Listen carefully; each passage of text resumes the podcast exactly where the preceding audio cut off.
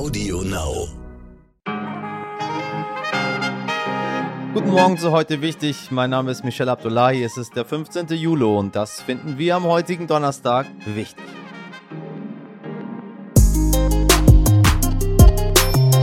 Bei uns geht es gleich um das schöne Städtchen Erkrath in Nordrhein-Westfalen und um eine andere, auch nicht ganz unwichtige Stadt, Washington DC.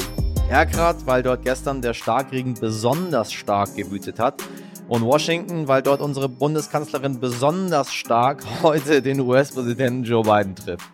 Das äh, größte Streitthema zwischen den beiden ist die Erdgaspipeline Nord Stream 2. Was da auf dem Spiel steht, darüber sprechen wir gleich und wir hören, wie Angela Merkel abseits der offiziellen Termine so tickt und wann sie wirklich steil geht. Wollen wir das wissen? Ich glaube schon.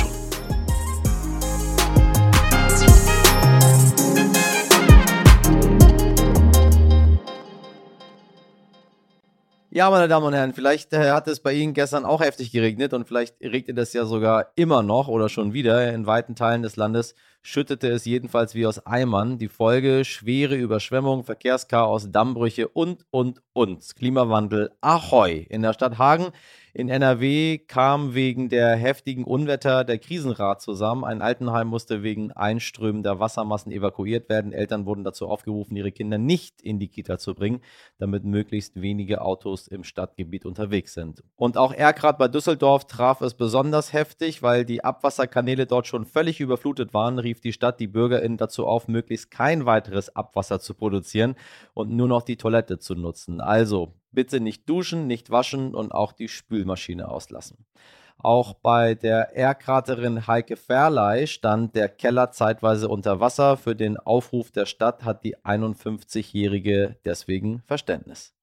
Ja, solange es kurzfristig ist, ist es ja noch okay, ne? weil man kann ja auch verstehen, warum, weil genau wir ja das Problem haben, dass das Wasser hier steht. Die anderen in Erkrath können es vielleicht nicht verstehen, weil die das Wasser nicht da stehen haben. Ne? Aber ansonsten, wenn es zeitweise ist, äh, kann man mal muss es man leider mal. Wir wohnen ja schon ewig in Erkrank und so haben wir es, glaube ich, noch nie gehabt. Tja, und jetzt frage ich mich mit Blick auf den Klimawandel, muss Heike damit rechnen, dass ihr Keller in Zukunft häufiger unter Wasser steht? Und müssen wir alle uns auf mehr Unwetter und regelmäßigen Starkregen einstellen? Mein Kollege und RTL-Wetterexperte Christian Heckel hat mir dazu folgende Sprachnachricht geschickt ist das eigentlich normal? Ich bin jetzt 30 Jahre in Köln hier, aber so eine Schütte in Köln habe ich vor allem im Sommer eigentlich noch nie erlebt und Lass uns zusammen die letzten drei Sommer, letzten vier Sommer jetzt angucken. Wir hatten drei Dürresommer am Stück, das es so noch nie gab. Und jetzt wäre eigentlich nach dieser langen Zeit wieder mal ein normaler Sommer dran gewesen. Aber normale Sommer gibt's eben immer seltener. Das ist die Aussage äh, beim Klimawandel. Dadurch, dass der Jet, der unser Wetter lenkt, eben äh, schwächer wird, dann wird diese Veränderlichkeit schwächer und die Wetterlagen beständiger. Das heißt, habe ich mal ein Hochdruckgebiet mit Sahara-Luft und, und 35, 40 Grad, dann kann das oft äh, wiederholt werden werden lange anhalten und dann habe ich die Dürre. Oder es stellt sich eine Unwetterlage ein mit den häufigen Gewittern. Das haben wir dieses Jahr und dann hört es aber auch nicht mehr auf und es gibt Hochwasser und äh, äh, schlimme Folgen. Das ist eben das Problem vom Klimawandel. Die Beständigkeit der Wetterlagen nimmt zu, normale Wetterlagen werden immer seltener und die Extreme steigen an.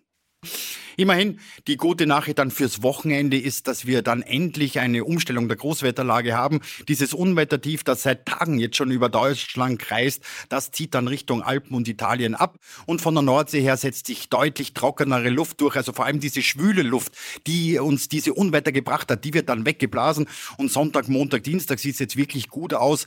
Äh, relativ angenehme Temperaturen, so um die 25 Grad, viel Sonne. Und was vor allem zählt, es bleibt dann trocken. Eben habe ich ja schon gesagt, Bundeskanzlerin Angela Merkel ist heute zu Besuch beim US-Präsidenten Joe Biden im Weißen Haus. Es ist gleichzeitig ein Neustart und ein Abschied. Ein Neustart nach vier Jahren schwieriger transatlantischer Beziehungen unter Bidens Vorgänger Donald Trump. Und ein Abschied ist es auch, weil es wohl Merkels letzte Reise nach Washington sein wird. Doch natürlich, Merkel wäre ja nicht Merkel, kommt sie nicht nur um Goodbye zu sagen, es geht auch um Politik. Das größte Streitthema ist ganz sicher die Erdgaspipeline Nord Stream 2. Nord Stream 2 soll Gas von Russland aus über die Ostsee nach Deutschland transportieren, auf einer Länge von ca. 1200 Kilometern. Die Pipeline führt ausschließlich über offenes Meer. Gas ist für Europa und Deutschland eine wichtige Energiequelle, insbesondere im Zuge der Energiewende. Denn es soll zunehmend auf Kohle und Atomkraft verzichtet werden. Mit der Nord Stream 2 Pipeline sichert sich Deutschland Zugang zum russischen Gasvorkommen. Damit entfällt der teils problematische Transport durch Transitländer. Allerdings befürchten viele europäische Staaten, dass sich Europa als Ganzes, allen voran aber Deutschland, zu abhängig von Russland macht. Sie sind der Meinung, dass man mit Russland aufgrund immer wieder auftretender politischer Spannungen besser keine Geschäfte machen solle. Und dann wäre da die Position der USA. Die möchte ihr eigenes Flüssiggas nach Europa verkaufen und sieht in Russland einen Konkurrenten. Die Bauarbeiten für Nord Stream 2 sollen laut der Betreibergesellschaft bereits Ende August beendet sein. Was es genau mit diesem Pipeline-Streit auf sich hat, das soll mir mein Kollege und US-Korrespondent des Stern Raphael Geiger jetzt erklären. Zum Glück habe ich ihn noch erwischt, bevor er selbst ins Weiße Haus aufbricht. Guten Morgen, Raphael. Guten Morgen, Michelle. Na, bist du schon aufgeregt? Ja, na klar, das ist äh, mein erstes Mal im Weißen Haus morgen. Äh, bin ich total aufgeregt, wie das da ist. Und das ist natürlich ein besonderer Termin. Ne? Das ist eigentlich ja Angela Merkels Abschiedsbesuch von Amerika. Wie ist es, wenn man, also vergessen wir erstmal Merkel. Erstmal interessiert mich fürs Weiße Haus. Wie kommt man da rein? Du, das ist gar nicht anders als äh, bei, bei anderen Staatsbesuchen. Es, es gibt äh, jetzt natürlich in, in Covid-Zeiten muss man seinen Impfpass vorlegen, so. Ähm, und ansonsten der ganz normale logistische Prozess äh, der Akkreditierung für Journalisten. Aber klar, man, man muss zeigen, dass man entweder genesen ist oder, oder geimpft oder getestet oder am besten alles. Und dann sitzt man im berühmten Presseraum und dann geht's los. Den, den wir durch Trump so gut kennen alle. Genau, der berühmte, der ist ja ganz klein, glaube ich. Also wie gesagt, ich war noch nie da. Aber äh, das ist ein ganz kleiner Raum, wie überhaupt das ganze Weiße Haus, glaube ich, sehr klein ist. Also weil das ja ein sehr alter Regierungssitz ist, so im Vergleich zum Kanzleramt in Berlin oder dem Palast von Erdogan in Ankara zum Beispiel, riesengroß ist, ist das Weiße Haus sehr, sehr klein. Es ist sehr überschaubar, da arbeiten noch gar nicht so viele Leute. Also das ist alles eher sehr beengt. Frau Merkel ja. bringt äh, schweres, großes Gepäck mit auf ihrem Abschiedsbesuch. Was, äh, was erwartet uns? Also einerseits ist das so ein wenig die Staffelübergabe, die Stabübergabe. Äh, sie wurde ja in den letzten Jahren, in den Trump-Jahren, manchmal so als die eigentliche Anführerin der freien Welt beschrieben. Vielleicht ist es ein bisschen übertrieben gewesen, aber sie hat schon in der Trump-Zeit den Laden zusammengehalten, kann man sagen. Ne? Sie, für, ihr ist es gelungen, dass der dass der Mann im Weißen Haus nichts Schlimmeres hat anrichten können. Ähm, so jetzt ist ja wieder ein Erwachsener im Weißen Haus und das bedeutet für sie, sie, sie kann so ein bisschen beruhigter in Rente gehen, ja, im, im Herbst und äh, das Machtzentrum verlagert sich natürlich jetzt wieder mehr nach Washington, äh, weil, die, weil die beiden Regierungen sehr viel mehr gestaltet, als das Trump getan hat und sehr viel mehr wieder diese westliche Führungsrolle übernehmen wird. Ähm, also sehr viel Harmonie insgesamt, ähm, aber es gibt natürlich auch ein paar strittige Themen. Nord Stream 2. Äh, ein, eine Sache, die wir Tag und Nacht hören. Nord Stream 1 war es erst, jetzt ist es Nord Stream 2. Es geht immer um Gas. Keiner weiß so genau, worum es da überhaupt geht, aber alle sagen immer Nord Stream 2, ja, ja, ja. Russland, Ukraine, EU, Deutschland, USA. Das ist das. Aber frag mal jemanden, ob er oder sie wirklich weiß, worum es da geht. Weißt du's? Was ist da so schwer dran, jetzt zu lösen? Es hat sich so ein bisschen was aufgestaut bei dem Thema, würde ich sagen. So ein bisschen Sturheit äh, auf allen Seiten. Ich habe vor ein paar Tagen mit einem sehr guten Vertrauten von beiden gesprochen, Hintergrundgespräch, deswegen kann ich nicht sagen, wer das war, aber einer der beiden wirklich ganz gut kennt, ähm, von ja. früher auch und, und immer noch. Und da wurde schon klar, was die amerikanische Haltung zu dieser Pipeline ist. Also diese Pipeline eben, die russisches Gas durch die Ostsee nach Deutschland bringen soll, unter der Ostsee hindurch, zu 98 Prozent fertiggestellt. Könnte eigentlich, ich glaube, im Herbst, wenn ich mich nicht irre, schon an den Start gehen. Aber die Amerikaner sagen eben, das ist ein reines Prestigeobjekt von Wladimir Putin. Denn es gibt ja genügend Pipelines. Nur führen diese Pipelines sehr viel oder sehr, sehr oft durch die Ukraine. Und äh, Putin versucht indem er die Pipeline unter, unter dem Meer verlegen lässt, die Ukraine zu umgehen. Und die Deutschen tun ihm den Gefallen. Und die Amerikaner sagen, das kann nicht sein. Es gibt keinen wirklichen Grund, diese Pipeline zu bauen, außer dass es Wladimir Putin in die Hände spielt.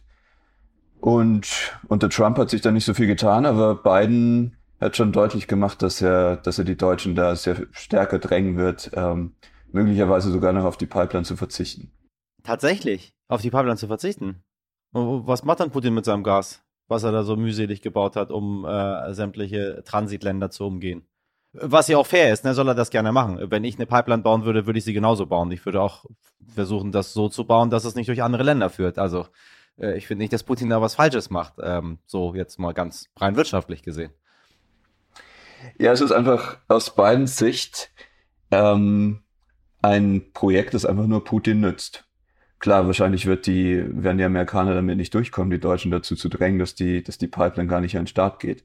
Sie haben jetzt zum Beispiel auch gerade schon die, die Sanktionen, die im Raum standen gegen die, gegen die Betreibergesellschaft, also Nord Stream, die Nord Stream AG, vom Tisch genommen. Also ähm, die Deutschen haben ziemlich klar gemacht, dass sie sich da nicht so sehr unter Druck setzen lassen. Das ist vielleicht auch ja ein neues Selbstbewusstsein, was in den letzten Jahren entstanden ist, dass man nicht so einfach auf Washington hört, sondern ähm, da durchaus in der Lage ist, die eigenen Interessen mehr zu vertreten. Weil die Amerikaner sagen, Moment, was sind das überhaupt für Interessen? Das sind eigentlich nur Lobbyinteressen Russlands. Ähm, und der, der Vertraute Bidens, mit dem ich gesprochen habe, sagte, das sei ein, ein super Beispiel für außenpolitisches Missmanagement par excellence. Deutschland hat sich mit seinen östlichen Nachbarn mit dieser Pipeline völlig unnötig verscherzt, indem man die überhaupt nicht eingebunden hat und sich da zu sehr auf dieses Putin-Projekt und dieses Gerhard Schröder-Projekt, also dieses Lobby-Projekt letztlich, ja. ähm, zu sehr dabei und immer stur dabei geblieben ist. Und was wollen die Amis am Ende? Wollen sie, wollen sie äh, ihr eigenes Gas hierher rüber verkaufen oder wollen sie einfach nur ähm, ein bisschen die Kontrolle darüber behalten, dass sich Deutschland äh, als auch als größtes Land, als äh, vielleicht, vielleicht wichtigstes Land der Europäischen Union nicht zu sehr von Russland abhängig macht?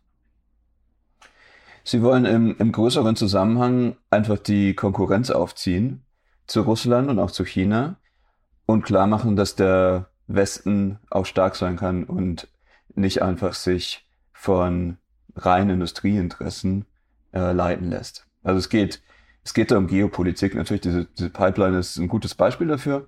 Mm, aber die Amerikaner unter, unter der beiden Administration wollen einfach einen ganz klar härteren Kurs fahren gegenüber Putin und gegenüber China. Und, ähm, und diese Pipeline ist ein bisschen Überbleibsel aus der alten Zeit, in der man die Autokratien eher als Wirtschaftspartner sahen und nicht als Konkurrenten. Ums bessere, ums bessere Gesellschaftssystem, so wie es beiden zunehmend eben sieht. Gibt es äh, Prognosen, wie das ausgehen wird? Ich habe ein bisschen gelesen jetzt in den letzten Tagen, was man, was man glaubt, was passieren könnte, aber letztendlich scheint es ja nicht so wirklich lösbar zu sein, weil es dort einfach zwei verschiedene Meinungen zugibt. Im Moment liegt das Ganze auch im Kongress, ja. Also ähm, Biden hat sich erstmal entschieden, keine Sanktionen zu verhängen gegen die Betreibergesellschaft. Aber viele, vor allem auch Republikaner im Kongress, ähm, drängen darauf, dass es eben doch Sanktionen geben soll.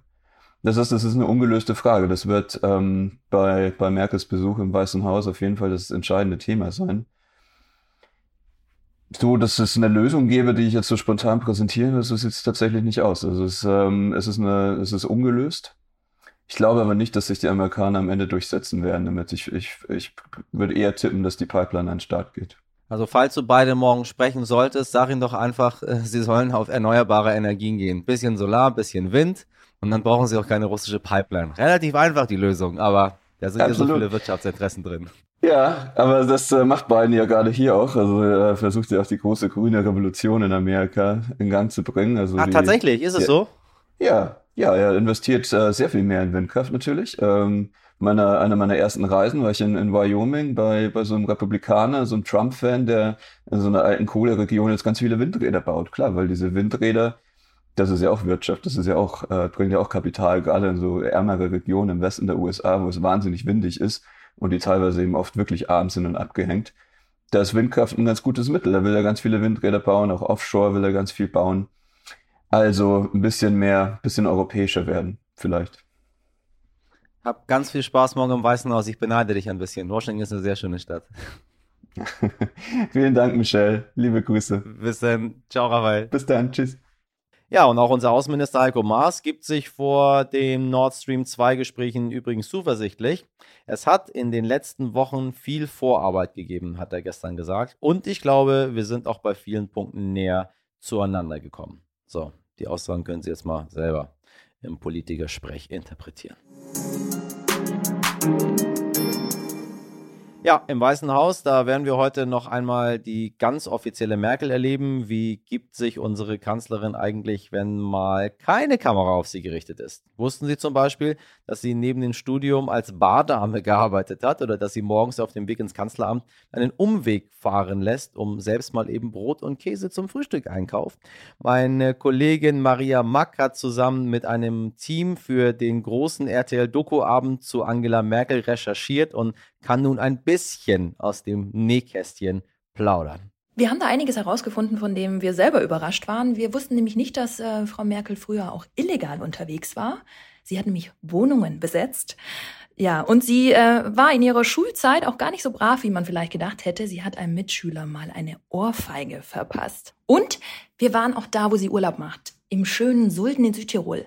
Und dort haben wir Bergsteiger-Legende Reinhold Messner getroffen und der hat uns die Wandertouren gezeigt, die die Kanzlerin mit ihrem Ehemann Joachim Sauer so besteigt und wie anstrengend die sind. Also auch da noch so eine große Überraschung, die wir erlebt haben. Und wir wissen, dass sie eigentlich unfassbar witzig ist, dass sie wirklich Humor hat und, und schlagfertig ist. Ja? Ähm, das kann man eigentlich fast gar nicht glauben, wenn man sie so sieht. Wir haben zum Beispiel mit Bundesministerin Julia Klöckner gesprochen und sie wollte der Kanzlerin mal ein ganz teures Küchengerät, ich sage den Namen jetzt nicht, äh, andrehen und Frau Merkel hat dann dankend abgelehnt und meinte, äh, nee, nee, also ich, ich kann kochen, ich brauche das nicht. Ähm, sie hat erzählt, dass sie auch mehr kann als nur die berühmte Kartoffelsuppe. Die ganze Doku dann heute Abend live bei RTL bei Peter Klöppel und Inga Bause. Und wie Peter unsere Kanzlerin so sieht, das können Sie bei uns nochmal nachhören in Folge 43 vom 25. Juni mit einigen sehr interessanten Einblicken.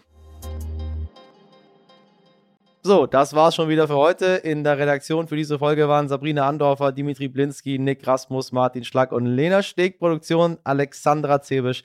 Wenn Sie mir eine Mail schreiben möchten, dann gerne an heute. Und Sie wissen es, ab morgen 5 Uhr an der Stelle wieder für Sie. Und jetzt wunderbaren Tag, machen Sie was draus. Bis morgen, Ihr Michel Abdullahi.